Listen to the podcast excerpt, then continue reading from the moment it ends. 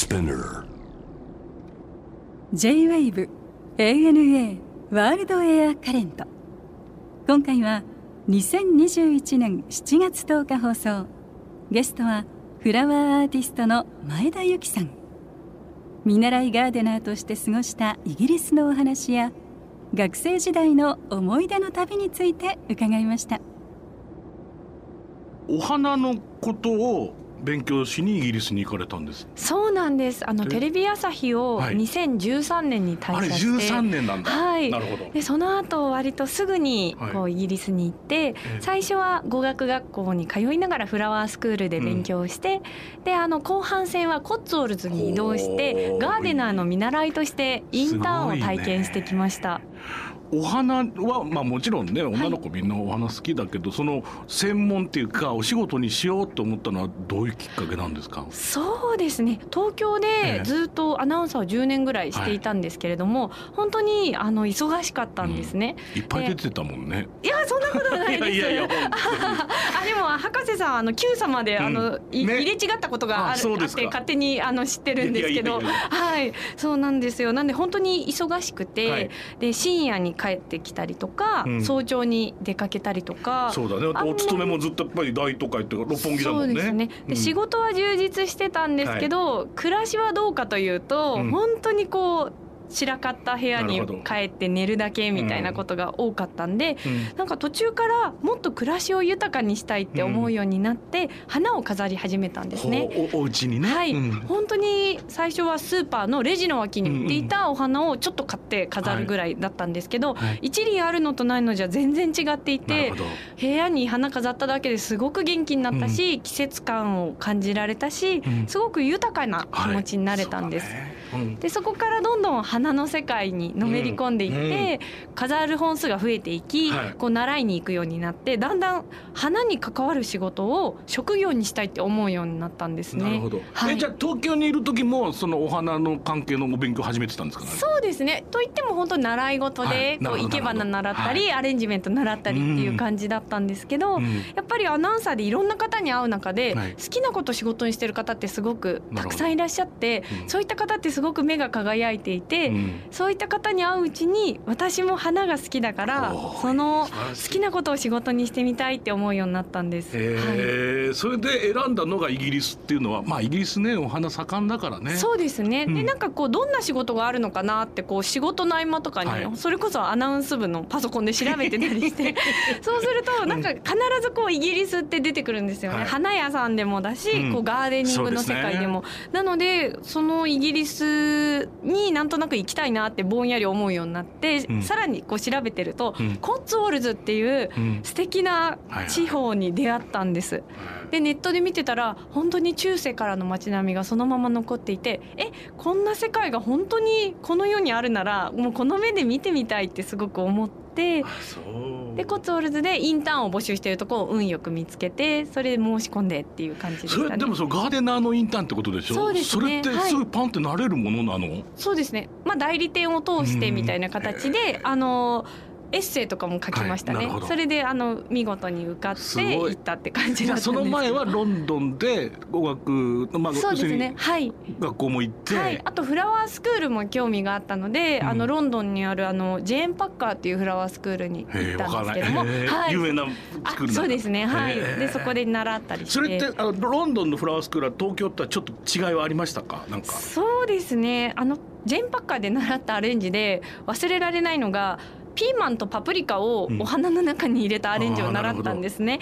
で先生もすごく楽しそうで、うん。野菜だってなんだってこう、うんうん。アレンジの一つになるしアートになるのよみたいな感じで教えていただいてあなんかすごいお花って日本ではこう厳しいものみたいな。そうで角かそうなんですよ。らがあるからはい。ね、ちょっとハードルが高くて、はい。角度の一つを間違えたらいけないとか、うん。位置もしっかり決まっててってものなのかなと思ったら、そのロンドンで習ってたのが、もうパプリカ入れちゃえみたいな感じで すごいみんな楽しそうにこう創作をしていて、こんなにお花って楽しんでいいものなんだっていう発見がありました。なるほど。あのよく言う話だけどあのイングリッシュガーデンっていうのはさやっぱこう自然を取り込むっていうかね、うん。まあ、いわゆるこうコンチネンタルのフランスとかイタリアのガーデニングとまあ比較するとあまりこう統率しないっていうか、うん。ね、全部をこうきちっとほらそれこそベルサイユ宮殿のお庭とかさ幾何学模様みたいにこう全部をこうさね。全部こう統一して、なんかと対照的にシンメトリックに作るみたいなのがあるでしょ、でもそれに比べるとイギリスのお庭ってどうやってその田舎の景色をお庭の中に取り入れるかみたいなところが基本発想だもんね。そうですね。本当にこの人と自然ってものがうん。分かれてあるというのではなくて、うんうん。暮らしにこう自然な形で取り入れてるっていうのがすごく印象的でしたね。そうだね。ロンドンに住んでる人もやっぱり必ずこう週末は田舎のな別荘に行くとかう、んもちろん。夏なんかはさ、うん。23か月みんなもうこもっちゃうでしょそうなんですよね。なんか休みも長くてインターンしてる先でうん。東京で働いてて休みは1年に1週間だったみたいな話とかすると、そうだよは？みたいな。なんか嘘でしょ？みたいな感じで、お休みがたくさんあってで何するの？っていうとあの家の庭のうん。ガーデニングをしたいんだとか、皆さんこう本当に自然が好きで、週末はもう自然と触れ合うことを喜びにしてるって方がすごく多かったです。本当そう思う。初めてコツオルズ行った時どうでした？もうおとぎ話みたいだと思うんだけど。そうですね。本当夢の中にいるみたいな、コッツオルズストーンって言って蜂蜜色の,、うん。あの石造りの中世からのお家が立ち並んでるんですよね。石灰岩みたいなやつでしょ、はい、あれのあの家すごいね。そう、うん。でその一角でホームステイをしてたんですね。で70歳ぐらいのご夫婦オリーブとデビッドのお家にホームステイしてたんですけど、うん。そのお家でも本当にありとあらゆる植物を育てていて、キッチンガーデンといって、うん。なんか野菜もいろいろ育ててて、でそれをあの茹でて夕飯で出してくれたりとか、そんな中で暮らしてました。今の時期だったらバラが綺麗だろうな。ああそうですね。7月はいやもう本当に、ね。でそこのウィンチコムという町だったんですけど、うん。そこに中世からのスードリー城というお城があって、うん。そこのインターンだったんですね。でそこに本当に綺麗なバラのお庭があってもうそのメンテナンスをひたすら教えてもらってました。ウィンチコムっていうのはまあそら割とこうコッツウォルズと一言で言っても広いじゃない。そうですね。あのコッツウォルズの西の方にあって、うん私はロンドンから電車に乗ってそこからバスで行ったんですけれども、うん。はい結構遠かったですね。正直ど田舎でしょ？そうですね。ど田舎 であの大通りがあるよって聞いてたんですけど本当に本当になんだろう。すごいちっちゃな通りで、うん。えこれが大通りっていうなんかお店がそうですね20 20店舗ぐらいあって、ね。これが大通りなんだっていう感じで。そうだよね。ここダウンタウンですよって言われてで行って帰ってで10分20分で終わっちゃう感じでしょ？そうなんですよね。であのバスも日曜日は動いてないよみたいなあ感じであれバスがない日なんてあるんだみたいな、本当に六本木の方から来たんで すごいいろんなことがカルチャーショックで、でもとてもいい方向のカルチャーショックでしたね。うん。はい。その石っぽい家だったの？ほらあそこら辺ってさもう一つこのチューダーぐらいのさあの漆喰とさ黒のこう、はい。木のなんていうのあのハーフティンバーみたいなやつ。あーそういう家もあるよねチューダーっぽいお家でした。あそうですか。なん白い壁だったんですけど、でも周囲は本当に石造りのお家ばっかりで、うん。本当になんか夢のようでしたね。いや僕はねコッツウォルズはバイブリーってわかる？はいわかります。割と日本人の観光客の皆さん行くとこなんで、はい。すごい綺麗なところなのね、はい。やっぱりそこも。でそこに何回かお散歩しに行ったんですけど、うん。釣り堀があってさはい。みんななんかねピクニックみたいにして釣ったそのニジマスをその場ですぐこうバーベキューみたいにしてあいいですね。夏はすごく気持ちいいところなんですね、でその辺りもやっぱり散歩道がいっぱいあるから、うん。まあ、コッツウォルズといえばっていう感じだよねあのね。ほど、ん。ね本当にね気持ちいい気候もありますし季節ごとにお花も本当にたくさん咲いてるので、もう勉強になることたくさんありました。本当だよね。でみんなさその花もそうバラもしっかりだけど花いろいろなもそうだしあとハーブもみんな植えてるじゃん、そうですね。ね、玄関うん。先にローズマリーとか多いし、ラベンダーとかさああいうのでまたチュッて取ってそのままもうキッチンにっていう。いや本当にそうなんだよね。しかもなんだろう、なんか日本だとはい。こう年配の女性がうん。ガーデニングをしたり、お花をたしなんだりっていうのが割と一般的かなと思うんですけど、本当に私が習っていたガーデナーの皆さんってうん。男性で皆さん。ですごくごついんですよ。ご。ついね。でなんかもう力仕事任せてみたいな 男性の皆さんの中にポツンって入ったんですけどなんかみんなハーブが好きで、うん。ハーブティー飲もうよみたいな感じで、うん。あのハーブ摘んできたのね。それこそお湯入れてうん。出してくれたりとか、うん。美味しいん本当になんか今まで思ってた概念よりも若い方もうん。ご年配の方も男性でも女性でも変わらずにうん。花や緑が好きっていう印象がつきました。うちロンドンで僕うちであの来てくれてるガーデナーも今30代ぐらいの若い男だね、うずっと。で「まあ、太郎の庭ずっと俺やるから」っつって、へー。まあまあ一月に1回2回ですけれど、うん。必ず来てくれてやってくれてますね。お。庭はどんなものを育ててらっしゃるんいやですか？ちっちゃいんですけど、でもバラもあるし、うん。普通にでっかい木もたくさんあります。ああ、い。ろいろ植えてい。ろいろ植えてますね、うんで野菜もやっぱり植えてます、うんうんうんうんで日本から種持って行ってそれこそほらホームセンターとかで買った種をしそとかさネギとかさ。手に入らないから。そうそうそう結構あの楽にどんどんどんどん勝手にできてきちゃうから。そういうのはバーっていっぱい植えてますけど。あ、いいですね。うん。なんか暮らしに取り入れるのもすごく上手で。ね。なんかちょっとしたじゃがいも茹でるのにもうん。ミントも一緒に茹でたりしたり、う。んなんか本当に自然だなと思いました。であのー天気のいい日はうん。結構その、何かあればもうお茶にしましょうっていう感じで ミルクティーを入れてくれてそれをテラスで飲むんですよ。そう。で なんか本当に休憩することを大切にしていてちょっと庭仕事で失敗して落ち込んでた時とか こう日本でこんなことがあってって話をすると「ゆきゆきいいからお茶にしましょう」っていう一言でこうなんか全てをこう優しく包み込んでくれてその休息と庭っていうのがセットになってるのが素敵だなと思いました。いやーうじわやかカポンティーばっかだもんね、うん一日何回言ってんだなこの人たちはって思うねでガーデニングのインターンでもうん。ティータイムっていう休憩時間必ずあって、うん。結構午前10時ぐらいにもう休憩なんですよ。で最初分からなくて あの私はもう休んでたらサボってると思われるっていう感じでこう東京で働いてたので すごい働いてたら「ゆうきティータイムだから戻って」みたいに言われて「うん。えいいいい私は頑張れます」頑張れますって言ったら「いやいやルールだから」みたいな感じで あの戻ったらすごい甘いミルクティーを入れてくれて。うん。でもやっぱりそこでちょっと会話すると元気が湧いて、うん。また次の午後の仕事もはかどるんですよね。そういうことなんですよね。そうだから休息することの大切さも覚えました。本。当だね。その数ドル以上とそのホームステイしていた家ははい。どれぐらい離れてたんですか、歩いて20分ぐらいの距離だったんですね。いつも歩いていくの、はい。まあ、バス待っても来ねえな来ないし。で あのすごい最高の通勤人生最高の通勤の道だったなと思うんですけど、うん。フットパスって言って自由に入れる牧草地があるんですよね。おであのそこに羊がいっぱいいる中をかき分けて通勤したんですよ。でその数ヶ月前まで私は六本木に勤めてたので、ね。地下鉄に乗ってで明け方だったりするとまだ暗かったりして、うん。もう日を浴びることもなくこう緑を一つも見ることなく会社まで行くこともすごく多かったんですけど、だね。なんかそんな私がうん。もう羊をかき分けて通勤してるみたいなのが本当におかしくってでもそれが嬉しくもあって ね。で今の方が自分らしいって思えたんですよね。大切だね。でそこで気づけたことは今も本当に大きな指針になってうん。いろんな活動をしているという感じですね。なるほど。あのティールームがなんかあったんだって？あそうなんです、うん。でちょうどその通勤の途中のところに、うん。ジュリスというティールームがありました、でそこはですねなんと日本人の家族が経営してるティールームだったんですけど2008年にうんイギリスのベストティールームの称号のトップオブティープレイスを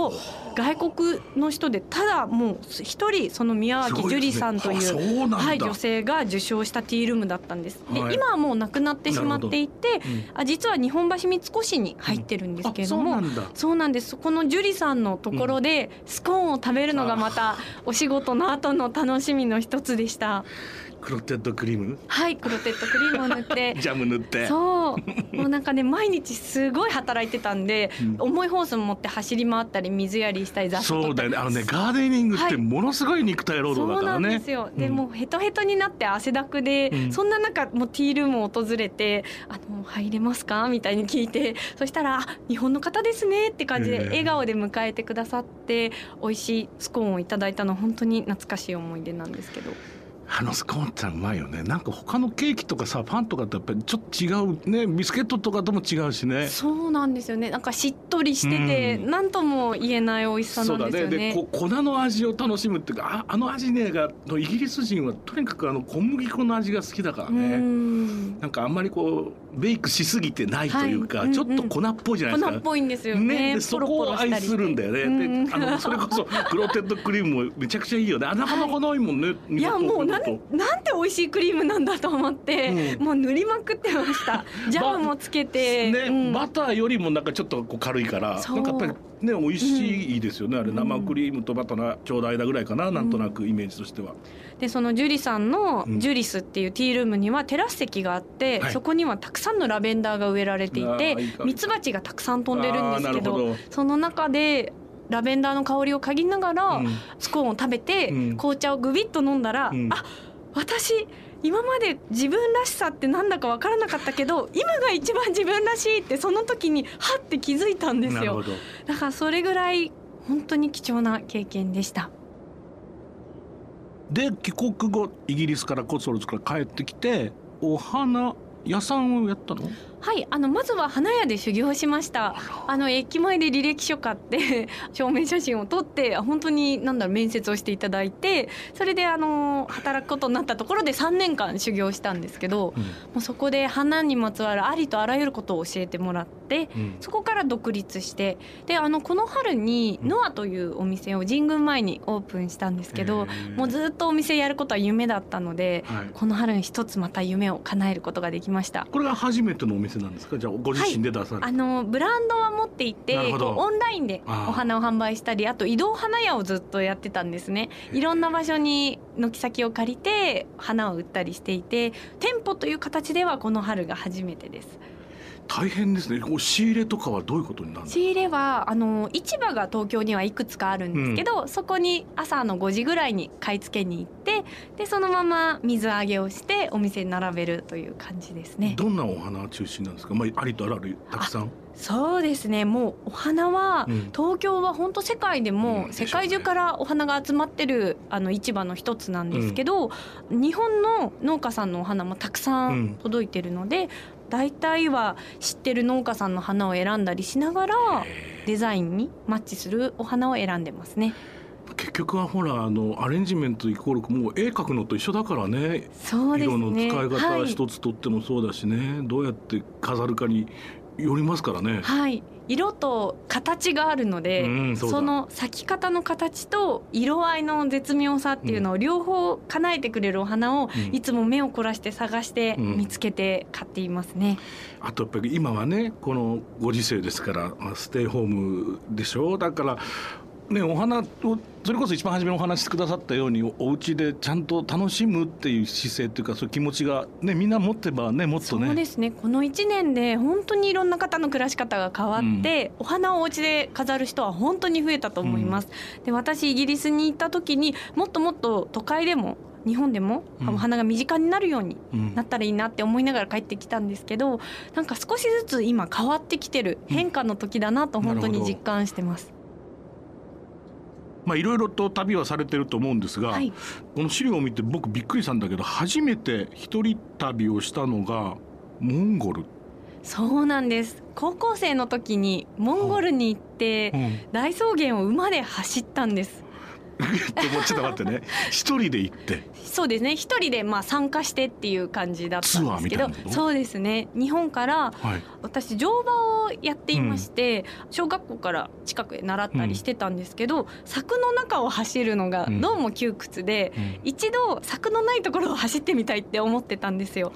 であの 高校生になった時にはい。ちょうどみんなが受験勉強とかしだして夏休みは夏期講習だっていう感じでこう勉強を始める中であの勉強をやる前にどうしても私は成し遂げたいことがある。それは柵のないところを馬で走ることだっていうことで調べてあのモンゴルに行き着いて あのモンゴルに行ったんです普通ねその普通みんなそう調べた後小口座行くんだよね、あ そっか。そう普通はね。ですよね。そこでモンゴルはあのすごいね。あそうね。発想力というかアイディアがね。なんかたまたまはい出会ってあモンゴルしかないなって思ってはい。一人で行ったんですけどもう本当に価値観がもう180度変わる経験でしたね。あの日本で何不自由なくこう物を買ったりして生きてきたんですけど、モンゴルに行くと草原以外何もなくて。でもその中で何もないのにとても豊かな気持ちで過ごすことができたんですね。でただ羊たちがいたり馬に乗ったりして生活するだけですごく楽しくて、もうその時の体験がまた自分にとってはターニングポイントになってましたね。いやあのね僕も実はに今から行かれたことありますか？そうなんですよ、25年ぐらい前だと思う。あ。30になるかならないかぐらいの時だったので、まあ、仕事だったんですけどでも初めてモンゴルに行ってでそれこそまあウランバートルで一泊二泊した後に草原の方まで34時間かけていくじゃない、はい。こんななんかねバースっていうかトラックっていうかねなんか四駆みたいなのに乗ってね、さ、アスファルトじゃない道乗るのも初めてだったんで揺れるな大丈夫かみたいなね。お尻が痛くなるもんね。ずーっと揺れてってさ、ロシア製の大体ねなんか軍物みたいな車でしょ、いや僕もまあ二十何年経っちゃってるんですけどもう一度どっかに行きたいところはって言われたらモンゴルですね。そうですね、はい、息子を連れてあわかります。一緒にはい。あの星空を。星空を。見たいですよね。ねあの描写できないんですけど、ね。全部が星なんですよねそうなんです空の明るいんだもんね。そう。で流れ星がビュンビュンビュンビュン通るっていう。初めの5分ぐらいですよね。流れ星にこう騒いでんのね。そう。もう当たり前当たり前になっちゃうんだよね。いや僕もねあれだけはもう一度見たいと思ってる、ずーっと思ってる。あとハーブの香りがずっとしてるんですよね、草からあの地面からいい香りがずっとしていて。いやー360度やっぱこう地平線っていうのはさ、なかなかねそうですね、うん。でその手つかずの自然に出会うことっていうのも初めての経験で、日本にもたくさん自然はあるんですけど人の手が入ってない自然っていうのはなかなか出会うことが難しかったので、なんかすごくあ地球にはこんな場所があるんだって知れたのは大きかったです。馬自体はどうだったですか？その東京で乗ってる馬と全然違うでしょ？いやもう荒くてもう何度も落とされましたし言うこと聞いてくれなくてでもモンゴル人の先生が「うん。え大丈夫だよ」みたいな感じで乗るとすごい言うこと聞くんですよ。だからやっぱ乗り方がまだまだなんだなみたいな。てかまあスタイルも全然違うでしょうかそうらねなんですようね、ん。なんか「はあ」とか言いながら なんか鞭を叩いて乗ってました、でもあそこを馬で駆け抜けたらそりゃ気持ちいいわな。はい、で私も今4歳と10ヶ月の子供がいるので、いつか私も家族でモンゴルはもう一度行きたいですね。男の子？はい、男の子2人とも？はい、いいね。はい、大変だ。4歳と、はい、4歳と10ヶ月10ヶです。はい、すごいね。もうカオスです。そうだね。毎日カーニバルだよね。はい、本当に賑やかで。ね。すごいこった。はい、でも本当あの僕もそう思ってた。今僕の息子はもう14歳になってるけど、はい、一生涯の中でやっぱりあれだけは見せてやりたいなって思いますね、うん、あと最後にこれはあのゲストの皆さんに必ず伺ってるんですが、はい。ゆきさんにとっての旅って一体何ですか？